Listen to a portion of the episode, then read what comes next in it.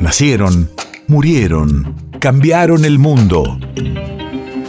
En Nacional Doc, siempre es hoy. Siempre es hoy. 9 de mayo, 1967. Hace 55 años, en un hospital de Cleveland, Estados Unidos, el cirujano René Favaloro realiza la primera operación de bypass, una técnica que revoluciona la cardiología mundial.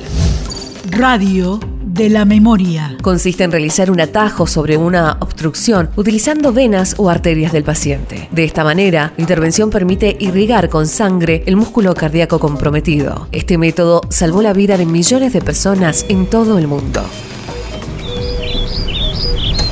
elegimos el paciente que nos pareció el ideal, elegimos un paciente que tuviera coronaria derecha tapada, que tuviera un pedacito y que se alcanzara a ver la parte distal. Entonces yo no hice más que agarrar un pedazo de vena safena, coserlo en la parte proximal y en la parte distal y se restableció todo el circuito. ¿Qué podía ocurrir? Que se tapara. El paciente no lo iba a sentir porque ya tenía la arteria tapada. Y yo sentí que habíamos dado un paso importante, pero que quedaba mucho por, por hacer. Y no hicimos ningún trabajo experimental. País de efemérides.